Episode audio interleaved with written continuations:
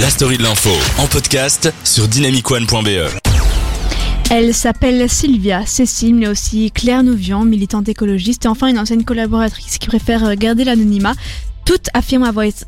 Je vais recommencer ma phrase. Toutes affirment avoir été euh, confrontées à des situations problématiques avec l'ancien animateur et ancien ministre de la Transition écologique Nicolas Hulot. Dans une enquête de l'émission euh, Envoyé spécial diffusée jeudi dernier sur France 2, elle raconte en détail l'expérience qu'elles ont vécue avec l'ancienne star de télévision.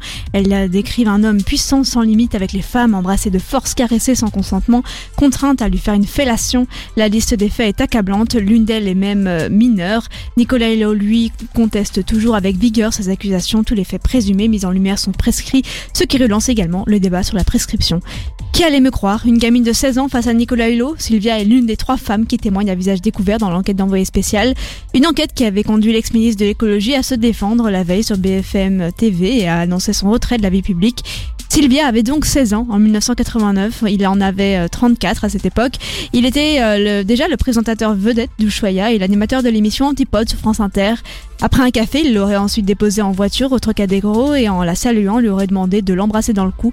Après ça, il se serait arrêté ensuite sur un parking, parking aérien, pardon, et là, il sort son sexe. Il a pris ma main. Il me force à faire une fellation, raconte-t-elle, avec commotion 32 ans plus tard à la journaliste Virginie Villard. C'est 20 ans après qu'elle se confiera à un ami, puis à sa mère. Je n'ai pas de preuves, reconnaît-elle. Je ne m'attaque à pas à n'importe qui, c'est ce poil-là qui m'a fait me taire pendant 30 ans. Cécile est la deuxième femme qui apparaît à visage découvert dans le reportage et son affaire est également prescrite. Elle a 23 ans à l'époque des faits, 1800, pardon, 1800, c'est que ça m'étonnerait. 1998 à Moscou où elle travaille pour l'ambassade de France. Elle débloque une situation compliquée pour Hulot et son équipe qui partent tourner sur l'un des plus hauts volcans du monde de Russie et en retour elle se retrouve invitée à la table de l'animateur phare de TF1. Dans le taxi, Hulot lui aurait emboîté le pas. Je la cite, c'est là qu'il devient entreprenant. Il me dit en me mettant la main sur la cuisse, si tu veux, je peux t'aider à avoir un boulot à TF1. Je décale la main, puis il insiste, il insiste, il se jette sur moi, essaye de m'embrasser, me touche les seins, l'entrejambe, je me débat. Je l'ai frappé au visage, témoigne-t-elle aujourd'hui. Pourquoi n'a-t-elle pas porté plainte à l'époque? À Moscou? Contre un ami du président Chirac? La question ne s'est même pas posée, se justifie-t-elle. Une troisième femme anonyme raconte une scène de baiser forcé à pleine bouche, dit-elle, dans un bureau après une réunion de travail.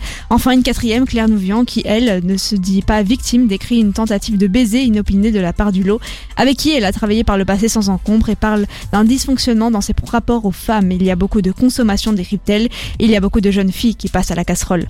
Envoyé, spécial exhume également une autre affaire connue, euh, celle-ci, mais l'intéressé n'a pas souhaité apparaître à l'écran. Il s'agit de Pascal Mitterrand, petite fille de l'ancien président, qui se retrouve au cœur de l'article Hebdo euh, publié en février 2018 elle avait porté plainte pour viol en 2008 pour des faits qui remontaient à 1997 en Corse où, stagiaire dans une agence photographique, elle avait été envoyée dans euh, la résidence secondaire de Nicolas Hulot. La plainte avait été classée sans suite par le parquet euh, de Saint-Malo. Hulot a reconnu devant Bruce Toussaint sur BFM TV qu'il s'était bien passé quelque chose avec la jeune femme de 19 ans, mais dans un consentement et une harmonie d'une histoire sans lendemain. Sollicité par les journalistes d'envoyé spécial, Nicolas Hulot a refusé de répondre aux questions et n'a pas vu les images du documentaire, mais une conversation téléphonique entre lui et Élise Lucet datant du 9 novembre dernier est diffusée. La journaliste explique avec euh, avoir recueilli plusieurs témoignages de femmes qui l'accusent d'agression sexuelle et de viol. Après un silence, Nicolas Hulot commente On me foutra jamais la paix. Il se défend mais semble résigné au son de sa voix, explique qu'il n'a jamais eu de relation ambiguë, qu'il n'a jamais contraint, qu'il est anéanti par ses accusations. Je n'ai pas la force, c'est tellement abject, odieux et de toute façon, on ne peut plus se défendre, explique-t-il avant de raccrocher, de raccrocher au bout de quelques minutes. Nicolas Hulot n'a peut-être pas voulu parler dans le documentaire ni se rendre sur le plateau, mais la veille de la diffusion d'envoyé spécial, Nicolas Hulot, euh, comme je vous le disais, s'est livré sur BFM TV. C'est lui d'ailleurs hein, qui révèle qu'un documentaire s'apprête à donner la parole à des femmes qu'il accuse d'agression sexuelle et de viol, femmes dont il ne connaît pas encore le nom. Ni de près, ni de loin, je n'ai commis ces actes. Ces affirmations sont mensongères, affirme Nicolas Hulot. Face à Bruce Toussaint, il accuse les journalistes envoyés spécial de se comporter comme des juges qui inversent la charge de la preuve et transforment le principe de présomption d'innocence en présomption de culpabilité. Je n'aime jamais contraint qui que ce soit, ajoute-t-il, évoquant un monde dans lequel être innocent euh, ne permet plus de dormir tranquille, se disant déjà condamné à sa mort sociale programmée. Il annonce donc, euh, comme je vous le disais, son retrait de la vie publique. Pour Elie invité sur le plateau de BFM le lendemain de la diffusion, les femmes qui ont témoigné ne sont pas des cas isolés. Depuis la réalisation du documentaire, il y a d'autres conversations qu'on a eues avec des femmes qui n'ont pas encore témoigné parce que ce n'est pas encore le moment pour elles, a-t-elle expliqué. Elles sont en train de réfléchir à savoir si elles vont témoigner, mais je pense qu'à un moment ou un autre, elles témoigneront, a ajouté Lucet. Bien évidemment, la présentatrice a expliqué qu'elle comprenait ses victimes. C'est à elles de décider quand elles veulent témoigner de la manière dont elles veulent le faire. C'est à nous, journalistes, de respecter leurs décisions. Elle a également tenu à préciser pourquoi elle avait anonymisé certains témoignages.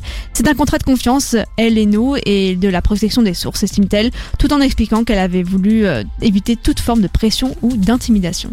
Elie Susset a quand même tenu à leur répondre, il n'y a pas de prescription journalistique, c'est comme si je vous disais que nous avions découvert un scandale qui a lieu il y a 25 ans et que nous n'en parlions pas. Présente à ses côtés, Virginie Villard, la réalisatrice du documentaire, a affirmé que la prise de parole de Nicolas Hulot avait été vécue très difficilement pour certaines femmes qui avaient témoigné, notamment le fait d'être qualifiée de menteuse. Ça leur rappelle aussi qu'elles affrontent un homme puissant, conclut-elle. Il est maintenant indispensable que la justice ouvre maintenant une information judiciaire pour faire la lumière sur ces faits, chose qui a été faite le lendemain de la diffusion, preuve en est de la puissance des journalistes.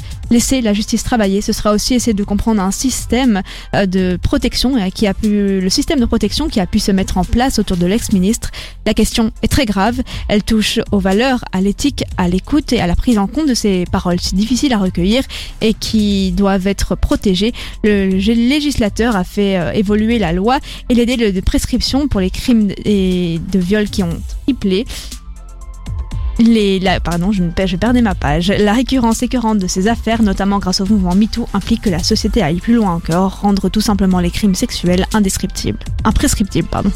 Merci beaucoup Anaïs pour cette super chronique qui parle donc effectivement du cas euh, Nicolas Hulot, un cas qu'on va d'ailleurs aborder dans quelques instants.